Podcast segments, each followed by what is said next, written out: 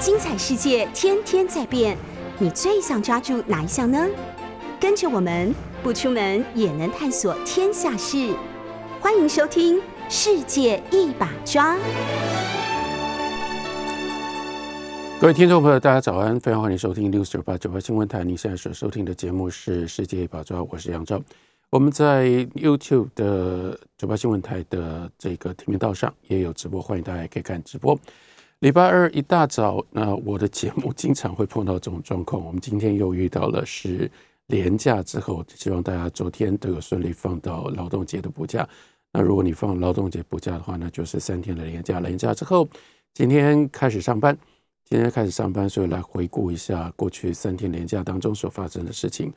不知道大家有没有受到影响，因而让你有留下印象？那就是五月一日台铁的不加班。好，等下我们来讲什么叫做不加班。好，或者是说台铁的这个呃另外一个说法是罢工，或者是因为有累火车，所以有人说叫做累罢工。Anyway，我们就看到五月一日基本上台铁呢全面停驶。那这是在假期当中，所以我不知道大家有没有受到影响。那从台铁的角度来看的话，这整件事件呢，因为它一来是连假，连假其实最容易遇到的，那就是加，那就是上班的人，在这个过程当中，他们因为不用上班，所以交通的需求会比较小。另外呢，本来应该会影响到要去出游的人，但是因为疫情的关系，我们就看到。在这几天当中，在这个放年假之前，台湾的每一天的确诊人数呢，跳上了五位数字，那而且还持续在增加当中。所以在这个年假，我相信也是过去这段时间当中，大家这个有出园出游意愿相对最低的一次。所以在这样的个呃这个情势的影响底下，相对的台铁的不加班或者是罢工呢，影响比较小。不过，我们必须要换另外一个角度来看，那就是我猜绝大部分的朋友，你不太能够感觉到台铁罢工这件事情，甚至可能没有太注意到这件事情。这跟因为这件事情距离上一次台铁的罢工，而且上一次台铁的罢工并没有这次来的那么样的全面，那是三十几年前的事情。但是三十几年前，因为各种不同环境的变化跟影响。那个时候，哇，台铁罢工是一件大事，全台湾几乎没有人不知道，而且呢，受到影响的人多得不得了，引发了非常非常强烈的民怨。好，那如果我们看这三十几年来，我们又不得不注意到这件事情，那就是这次台铁罢工为什么相对大家受到的影响比较小？也就是坦白说，因为台铁没那么重要，台铁的没那么重要，也就是在过去很基本的。台铁的一个重要的功能，这个时候消失了，那就是在西岸的长途的运输。因为高铁通车了之后呢，这中间产生了高度的替代性。这个替代性虽然台铁的票价相对比较便宜，但是非常明显的，因为各种不同的因素，包括这个不只是速度，不过不只是方向，不只是方便性，更重要的是在服务的品质上，就使得自从二零零六年。台铁这个高铁通车之后，台铁在西岸的长途运输基本上跟高铁已经不可能形成竞争的关系。所以在这种情形底下，现在的台铁它最重要的服务其实是两个方面是最关键的。一个呢是东部干线，这也就是为什么这次台铁会有这整个事件背后的一个很严重的一个因素。因为现在呢，东部的交通仍然高度的依赖台铁，毕竟只有台铁能够在两个小时之内把人运送到花莲，然后呢，在三个半小时左右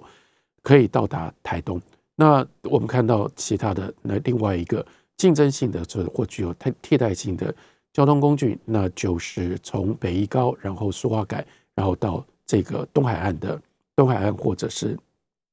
九号的这个。花东花东的公路，但是呢，如果你要开车，这条路非常非常的长，指的是这个行车的时间。另外，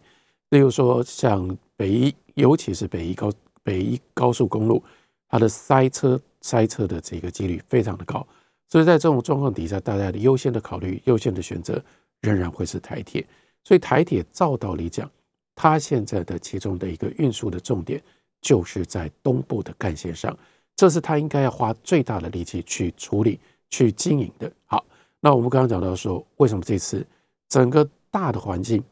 重大的改变，那就是台铁连续在东部干线的行车上面出了重大的灾难性的意外事件，所以就让人家不得不，而且就产生了这个巨大的压力，非得要改革台铁不可。好，除了东部干线之外，现在台铁在哪里会被人家感觉到呢？所以是在五月一日连假当中罢工，所以在这方面影响就小很多。那就是区间车，那基本上是北部的区间车，北部的区间车从基隆到新竹的这一段，目前台铁还有很高的功能。如果大家可能会受影响的话，应该是在这一段。换句话说，其实这一段它所发挥的作用是台北市，叫做台北新北。今天基本上它的这个捷运非常的发达，但是呢，从基隆进入到新北台北，以及从新北台北延伸到桃园新竹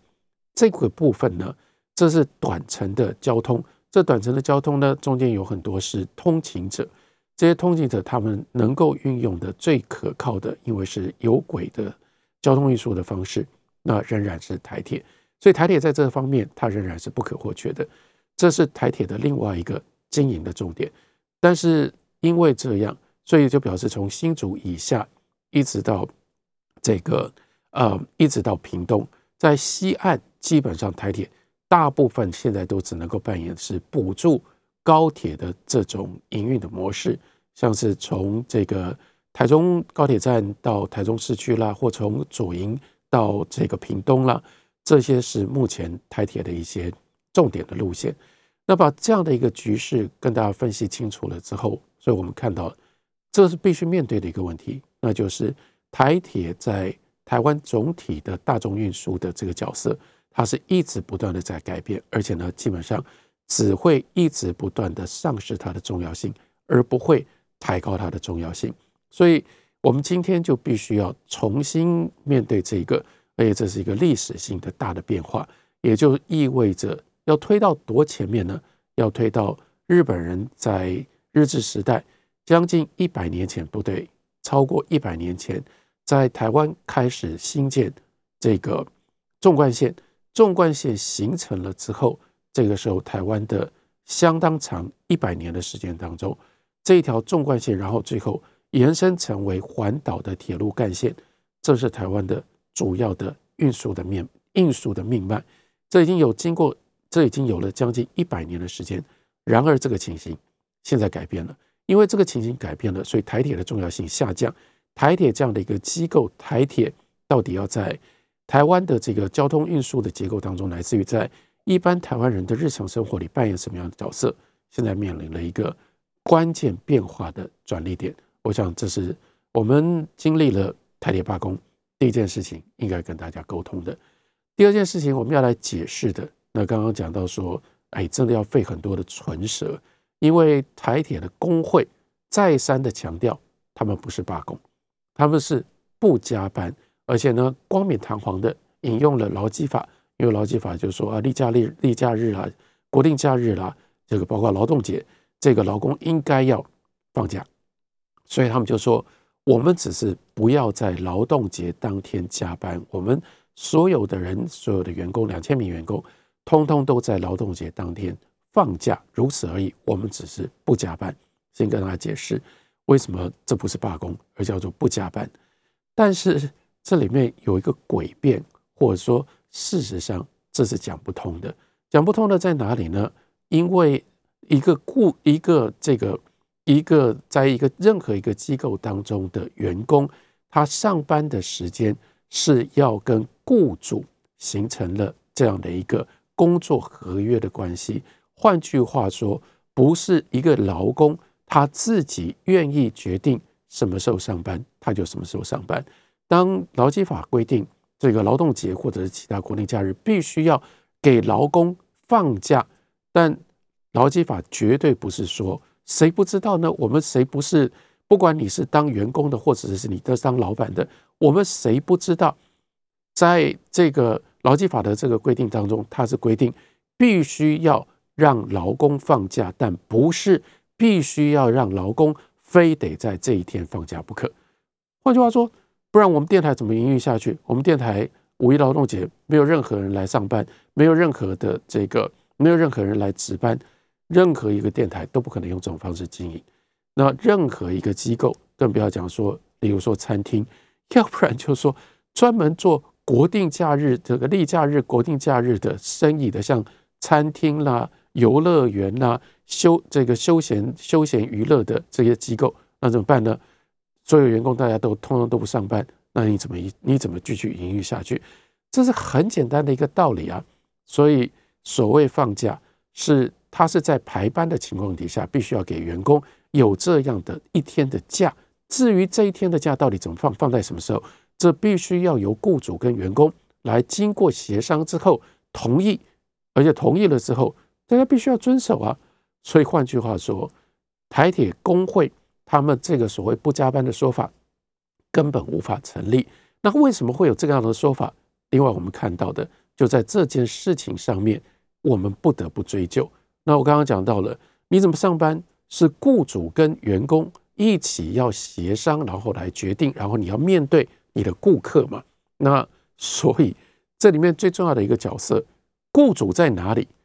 台铁的雇主是谁？台铁的雇主是交通部。所以换句话说，我们今天所看到的仍然很关键的一件事情，让我把它讲的其实更直白一点，讲的呢更严重一点。其实如果不是因为台铁现在的重要性下降，如果不是在五一五月一日，然后呢在廉价当中又遇到了疫情，疫情的啊这个相当程度上面的协助。今天我们应该要再下台一个交通部长，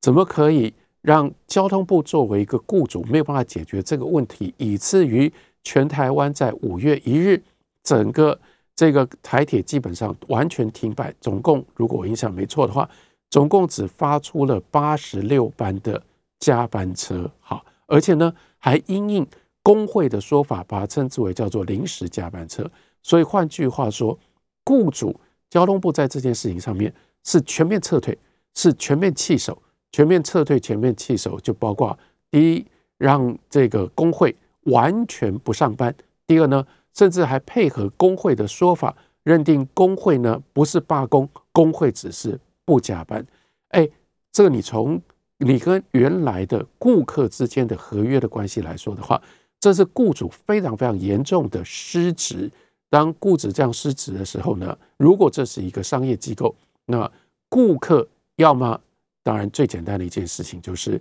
如果我们有别的选择的话，我们就再也不要上门了。这样的一种雇主，这样的一种经营的方式，顾客没办法信任你，我为什么要我为什么要跟你打交道？我为什么要这个光顾你的这家店？如果没有这个其他的选择的情况底下，那我们应该去求偿，因为这是违背就是。隐性的，但是是固定的，固就是基本上一个经营者跟你的顾客之间的基本的默契。好了，但是呢，因为我们的雇主是交通部，所以我们雇主交通部在这件事情上面，他们全面的撤退。因为因为很简单一件事情，在这个整个过程当中，雇主交通部拿不出任何的办法来。那这照道理讲。我说三十年前，当大家在台铁还有这么重高度重高度的重要性的情况底下，第一，任何一个交通部长、交通部的这些相关的这些职这些官员或者是这些工作人员，他们绝对不敢用这种态度来处理这样的事情。然后，如果在那样的情况底下得到了这样的一个结果，但一定应该至少好了，就算不是交通部长下台，至少交通部。一定要有一个高官必须要为这件事情负责，但是呢，今天我们现在所看到的这整个流程当中，交通部就呃不痛不痒的，然后就推出了一个什么类火车啦，给大家这个做补偿性的这种这个呃，其实是比较比较是自己自我安慰的说法，表示说哦，我们有做了一些什么样的事情，还有另外一件事情，当然是。蛮好笑的，那就是从交通部到台铁，就特别强调有一样东西没有停摆，那一样东西就是台铁便当，在五月一号照常继续卖。当然卖，那如果你是在这个像台北车站这种地方的话，那卖谁呢？通常就是卖要去搭高铁的人。当然，平常要去搭高铁的人呢，在相当程度上面，他们也不太爱吃高铁的便当。通常台铁便当会是首选。那这也就几乎就是应了。这对台铁来说，这本来是一件非常尴尬的事情。但是呢，你自己在这样的一种运作底下，反而就是好像这件事情越来越真。那就是什么叫做台铁？台铁台铁呢，是台铁便当的生产机构。所以换句话说，台铁便当看起来好像反而是主业。然而这就是一件很奇怪的事情了。这个奇怪的事情是我们当然知道。台铁便当是台铁的副业，而且是副业当中的副业。台铁要经营很多很多其他的副业啊，比如说台铁有这么多的车站，这些车站你要用什么样方式来经营？还有台铁呢？哎，等一下我们会再讲。台铁拥有非常非常多的土地的资产，这些台铁相关的土地资产，这要如何使用、如何运用，这也是台铁的这个台铁的副业。台铁有这么多的副业。在这些副业，不管是在它的规模上面，或者它在它的营业额或者它的获利上，台铁便当是非常非常小的一块。但台铁今天呢，它所我们所看到的状况，就是完全彻底的呃颠倒过来了。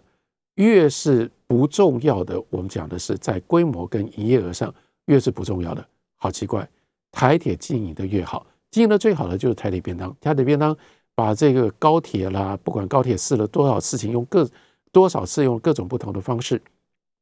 搞了半天就是竞争不赢台铁便当，在这一方面台铁经营的最成功。但是相对的，例如说一层一层哈，告诉大家说，像是台铁便当以前是在台铁餐厅卖的便当，可是你今天到任何的台铁的车站，你大概都找不到台铁餐厅了。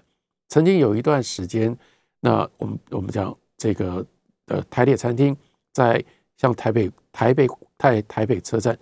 台北餐厅有一段时间是非常时髦、非常重要的一个，大家呃反正尤其是要出行啦，或者是即使不出行，你都会去邀朋友，然后约人家见面，非常重要的一个地方，因为交通很方便嘛。那还有再往前推，再往前推，在日治时期。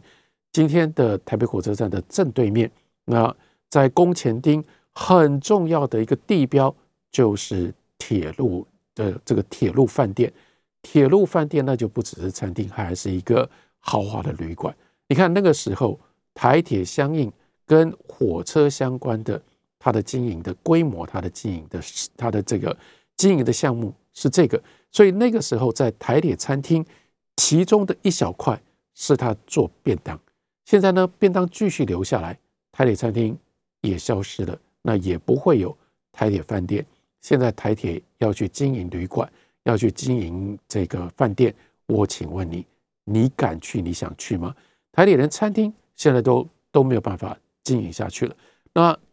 那台铁餐厅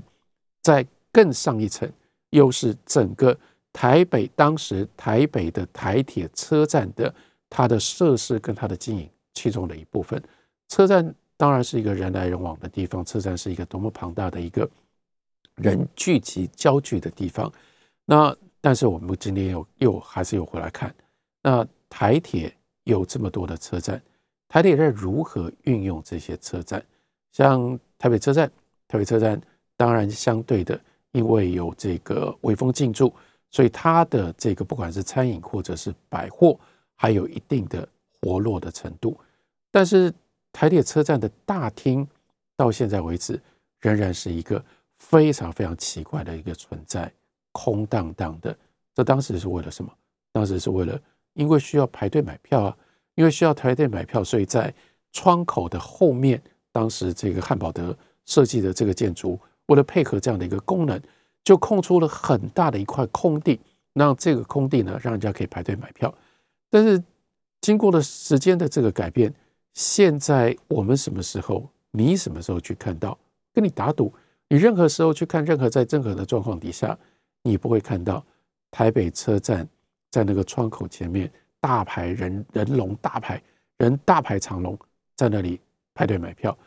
那我们现在买票靠的是什么？我们现在买票麻烦的地方，让我们头痛的哪里是你要跑到台北车站去排队买票？是你要在手机上，你要在电脑上，然后守着。尤其是如果你要买东线铁路的，像泰鲁阁号啦，像这个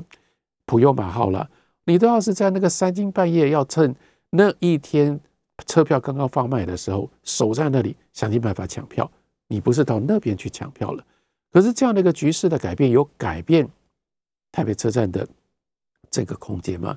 台北车站的那个大厅今天就变成非常非常奇怪。以至于到后来，你看，接下来就因为它是这样的一个空旷的、方便的地方，又是交通辐凑的这个这个焦点，所以就变成了我们外劳很自然的去聚集的这个呃这个选择。然后呢，又因为外劳聚集，所以接下来，于是呢，台铁或者是不只是外劳，接下来游民聚集的地方，台铁。造成了台铁非常多的困扰，因此呢，就做了各种不同的这个措施。例如说，为什么那个地方空荡荡的，连椅子都不能摆哦？因为觉得摆了椅子呢，就会很多这样的人停留居这个逗留在那里不离开。然后到后来又曾经发生过非常非常尴尬的事情，要把这些外劳赶出去，把游民赶出去等等。那就是因为你到现在为止，就这样的一个台铁最重要的一个车站。你都没办法解决它空间上面运用应该如何改变？您所收听的是九八新闻台世界一把抓，我是杨照，也欢迎大家可以在我们九八新闻台 YouTube 频道上面看直播。那今天从五一的台铁罢工跟大家谈到，其实我相信是大家都知道的事情，那就是台铁老旧，这是一个老单位，然后呢转不过来，所以呢没有办法与时俱进。其实台铁不是没有一些新的做法，比如说在过去这几年当中，我自己所知道的，像是在南部，在屏东就把这个原来的这个柴油车呢拿出来，然后称之为叫做蓝皮车，让这个蓝皮车呢发挥这种怀旧的作用，然后用这种方法呢来吸引这个去屏东观光的这个旅客呢去搭蓝皮车。又例如说，像前一段时间呢，台铁也做了跟台湾国立交响乐团合作的音乐类音乐列车，让乐团在音在列车上面表演，然后大家呢就有一个非常奇特的、非常特殊的音乐之旅，用这种方式呢提供给大家不一样的在旅程上面的火车旅程上面的享受。那不是没有新做法，但是就像刚刚讲讲到了这个泰利便当一样，泰利便当是非常成功的，我自己到今天我都还觉得。每次都会在想，这是一个很重要的一个案例，应该要大家认真的好好来看一下，为什么台铁便当会那么样？为什么会台铁便当会那么样的成功？这个是我想，呃，这是一个这个重要的话题了。那不过就跟台铁便当是一样的，我们所看到的是什么？那就是所有这些新做法，甚至可以说。最成功的、比较成功的经营，能够让人家留下深刻印象的，都是台铁的边缘性的业务。而且呢，越新的通常就发生在越边缘，越成功的都在越边缘。越是核心主业，台铁就越没有办法。这是我刚刚讲到核心主业，核心主业很重要的一件事情，那就是东部干线的经营。东部干线真的就是今天真的不不得不这样讲。我们讲到为什么会特别，我每次都会说，呃，这个变成习惯用语。讲到台铁东部干线，那因为这不是，当然这本来就是一个正式的名称了。但是除此之外，那是因为我有太多，包括我自己这个家乡是花莲，我的我的这个出生出生的这个背景是花莲。所以我有这么多的花莲的朋友、花莲的亲戚，那真的就是他们只要讲到台铁，尤其是现在的铁路的东部铁路的状况，就只能够就是干声连连。因为每次讲到东部的铁路，就是干声干声连连，所以呢，我们就很自然的每次讲到这个就是东部干线、东部干线。这是对花莲人来讲，对于台东人来讲，真的是深切的痛。那这种状况，这就是你的关键的主业。可是台铁在关键的主业上面，包括很简单一件事情，如何提升啊？我们讲最基本、最最关键、最基本的，当然，因为你总共就是只有这样的铁轨的运量，所以在运量的增加上面，这个更让这个运量让这个铁轨的运输可以更有效率，这当然是核心的问题。但是除了这样的一个核心的问题，当然还有一定的极限之外。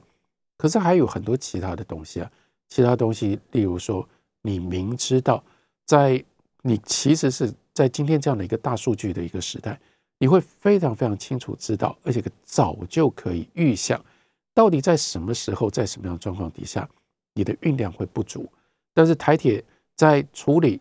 去解决，就是说至少去缓和运量不足的这件事情上面，台铁的做法非常没有弹性。只要是花莲人，只要经过跟对于这个对于这个台铁的跟台铁在这方面长期打交道的都知道。然后所以有很多时候我们会发现，明明就是在这个时候，它不需要这样的运量，台铁不会调整。另外，明明在你的运量的限制底下，你还有机会，你还有可能可以去解决问题，你不解决问题，更麻烦的是。台铁到现在就是在这个购票的方便性上，或者是在这个购票的弹性上，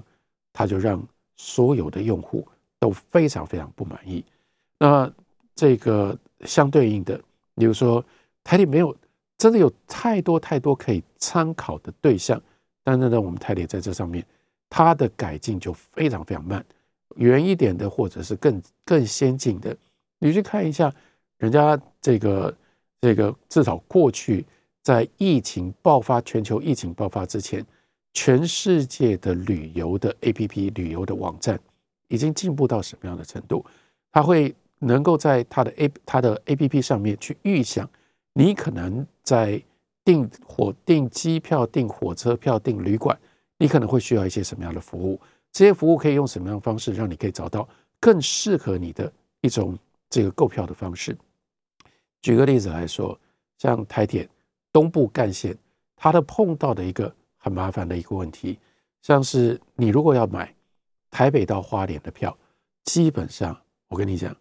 你不要想，大概都买不到。那为什么台北到花莲的票那么难买呢？因为有一部分是在台铁的这个购票系统上面，如果同样的就在这个位置上，基本上如果有一个人他买了。台北到基隆的票，于是这个位置接下来就不能卖台北到花莲的票了，因为这一段就被占掉了。另外还有，如果有人买了从罗东到这个呃从罗东到瑞穗的票，于是这一段也就没有台北到花莲了。那因为你有这么多的站，你这么多的站，站跟站之间只要有人这个中间买任何的一段，台北到花莲。这个最受欢迎的这样的一段旅程，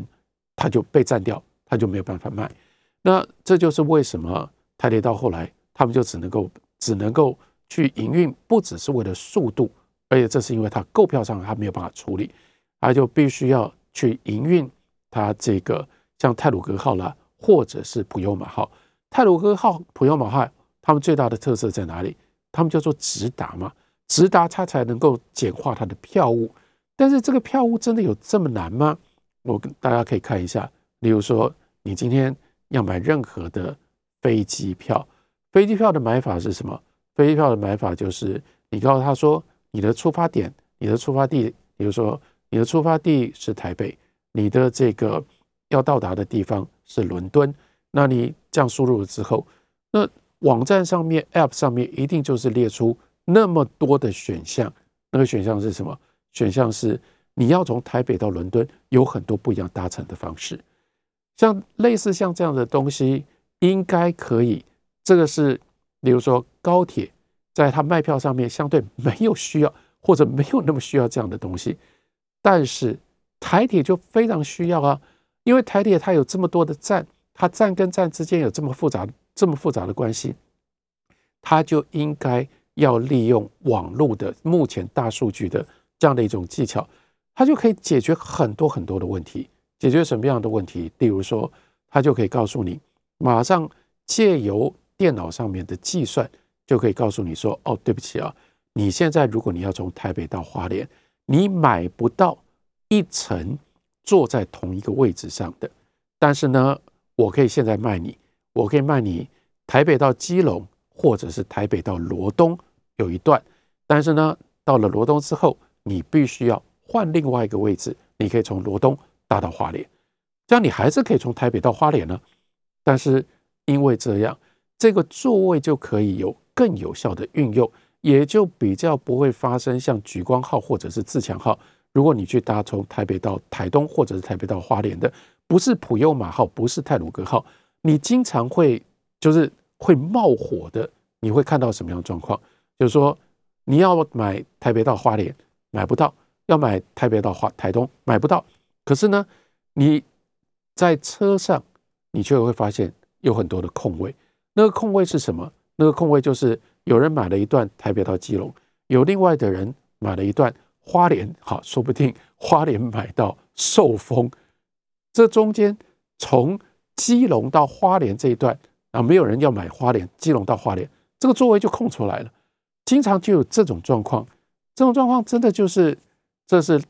完全就是你在服务上面你不能够精进所产生的严重的问题，没有那么难解决，不是现在不能解决的，但台铁他就做不到这样的事情。那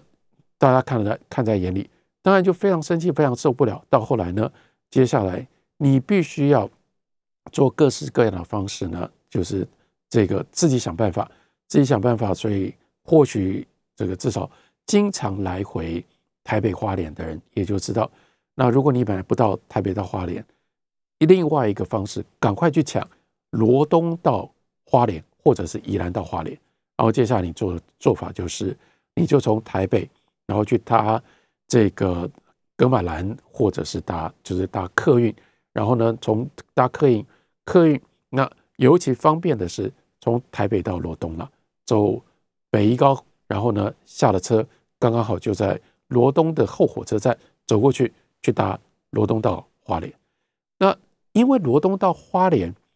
这一段，只要有人买台北到罗东，罗东到花莲这台北到到花莲这段，刚刚就讲到了，这个位置就不能卖了，就这个需求不一样，所以它不能够用这种方式来调节需求，这是非常非常严重的一个大的问题。明明这不是你 capacity 的问题，不是你铁轨不够用。你明明就有这么多的座位，但是呢，你让所有的人都去抢，都必须要用这种方式去抢直达车。然后呢，相对的，你的莒光号啦、自强号啦，你有很多的空位，因为你没有办法用这种方式弹性的调整，所以它不卖，卖不掉。然后呢，要想要搭的人就搭不到，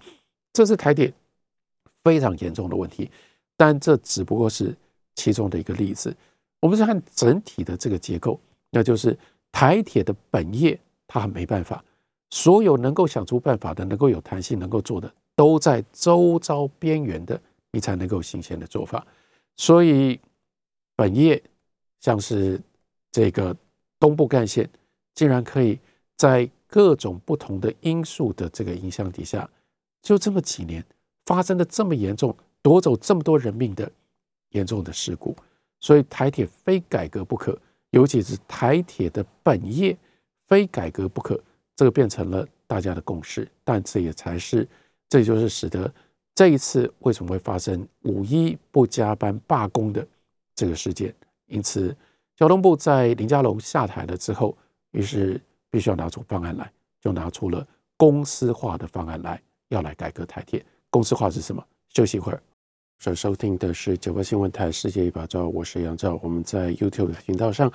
也有直播，欢迎大家可以看直播。那继续来讲台铁，台铁这次罢工是因为交通部正在推公司化，但是公司化是什么呢？这个公司化呢，从一个角度来看，工会对于这个公司化呢，他们把自己的这个罢工的理由，特别是放在所谓安全性，说公司化并没有照顾到这个。未来公司营运当中的公安全问题，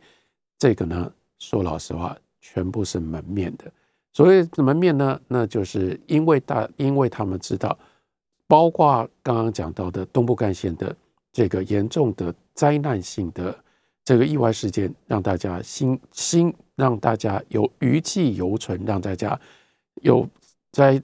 一般的大众当大一般的大众的心里面有非常深刻的印象。所以呢，他是为了要因应大众的心理，觉得说你们都会很重视安全。我们为了安全的理由呢，所以我们非得要这种方式跟交通部对着干，然后呢，用这种方式抗拒、反对这个公司化，这是门面。意思是说，工会真正在意的当然不会是这个，工会真正在意的是什么？这是等一下我们会讲。不过，我对于工会用这种方式、用这种借口，呃，来抗拒公司化，我当然我觉得无法同意，但。换另外一个角度来看，那交通部所拿出来的公司化，真的是应该被接受，或者是真的是一个好的案子吗？这就是真正的关键了。这就是为什么我刚刚说，如果依照以前的台铁还这么重要的话，然后大家如果还是有以前的这种媒体，然后这种媒体还愿意做这种深度的报道的话，应该要下台一个交通部长，因为这公司化的案子乱七八糟。公司化的案子最严重的一件事情是不伦不类，所以不伦不类。当我们在讲到公司化的时候，大家想到的是什么？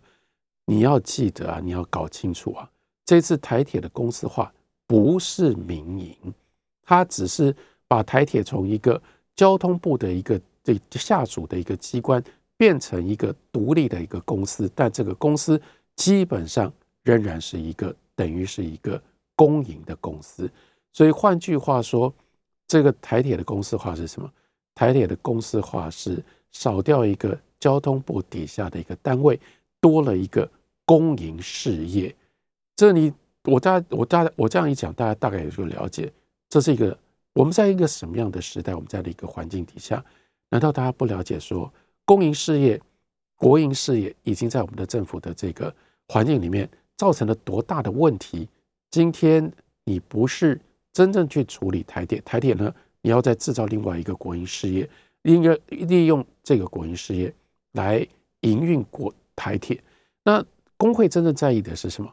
工会在意的就是，那为什么从原来的台铁的原来的交通部的单位变成了一个公司？其实牵涉到关键的两件事情。关键两件事情呢，第一件事情，那啊应该说三件事情。第一件事情对工会来讲最重要的，那就是是不是在从交通部的隶属的单位变成了公司之后，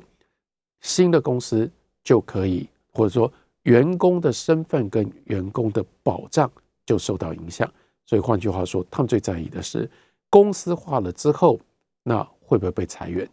但是这又回来，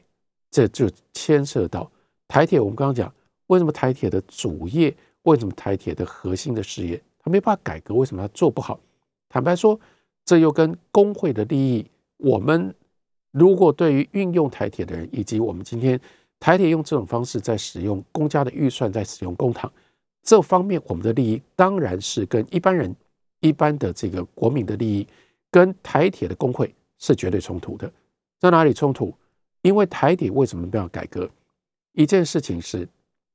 台铁有太多的员工，台铁不只是有太多的员工。台铁的员工的规模不合理，更进一步的，台铁为什么累积了这么庞大的负债？因为有很大的一部分是台铁过去的退休员工在领的这些退休薪俸，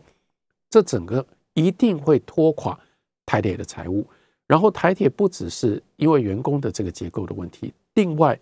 台铁因为它这长期的这样的一个这个就是。公家单公家单位的这种状况，所以呢，他越是高层的人士，基本上高层是动不了。然后呢，高层呢，基本上他们都既然是高层，他们都是在这样的一个这个官方的这种机构底下一层一层爬上去的。爬上去爬到上面的时候呢，他们年纪都很大了。他们对于当前现在，像我刚刚在讲，你又为什么不能去改变？台铁售票的 APP，抱歉，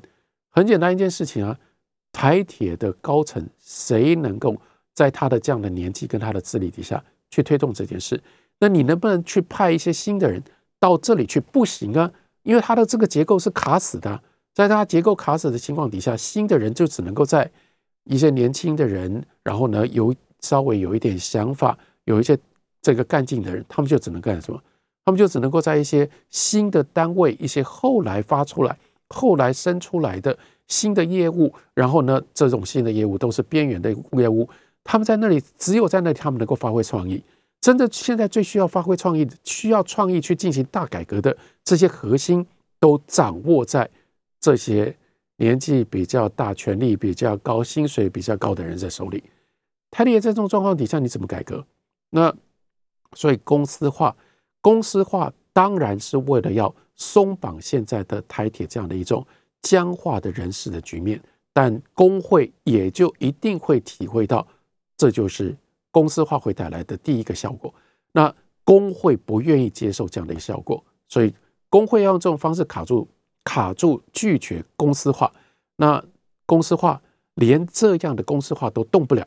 都进行不了，都推动不了的话，那我们怎么能够期待？要进行人事的改革，进而能够松动台铁，让台铁可以活化起来。再下来，公司化碰到的工会会在意的第二个大的问题，那就是负债的问题。那今天的台铁负债累累，但是呢，负债到底怎么处理？负债它是负债，负债也就意味着，其实过去长期来，为什么负债负债到这种地步，几千亿？台铁还能够继续营运下去啊？没关系啊，因为过去通通都是政府从预算上面呢就拿出来，所以表面上账面上叫做叫做叫做负债，可是台铁不需要出钱啊，都是政府在出钱。那可是如果公司化了之后，就非常清楚，让公司独立起来，其实它是一个公营的事业，这个公营的事业就必须要自己它的它的这个根本的根本的任务。你至少必须自负盈亏嘛？那你要自负盈亏，那原来的这个负债，这就是公司化当中最大的争议。原来的负债两种方式，但两种方式都不能解决问题。一种方式那就是政府吞下去，好了，过去台铁多少预算算了，我现在就编列，然后呢，从国库里面就把这整件事情当做没有，因为过去在账上这是台铁欠国库的钱，国库有这一笔。应收账款，现在你就必须说没了，这笔钱没了。那这个在政府的这个整个预算上面，会看到一个非常非常恐怖的一个大洞。说老实话，从蔡英文、苏贞昌以下，谁也不敢做这个决定，谁也不敢承担这样的一件事情，因为这一定会在立法院，然后接下来在选民的心目当中留下非常非常糟的印象，连民进党的党团可能都没办法护航这样的事情。可以在立法院过关，所以没办法做这样。那如果你不这样，那公司化的时候负债怎么办？负债就只能够负债就只能够转移到之后要形要形成的这个公司上。所以这是工会另外他们受不了的一件事情，也就意味着公司这个公司一旦成立了，他就必须要开始找出方法来付来还债，还付光是那个利息，这个还债。怎么还？他很可能必须裁员，必须减薪，这有一定影响到员工的权益。还有第三件事情，其实负债跟这个资产，为什么台铁过去可以这样？因为台铁有一些资产，但它主要的资产是土地资产，所以这次公司化的时候，如何处理这些土地，也引起了很多的争议。希望大家稍微关心一下，因为我没有太多的时间，就只能跟大家讲说，关心一下台铁。这次不加班罢工，它背后是一个非常复杂而且非常长远的一个问题。这个问题不能再不解决，可是必须要有够多的压力，必须要够多人关心这个问题，才可能用比较合理的方式来予以解决。因为时间关系，今天先跟大家聊到这边，感谢您的收听，下个礼拜同一时间我们再会。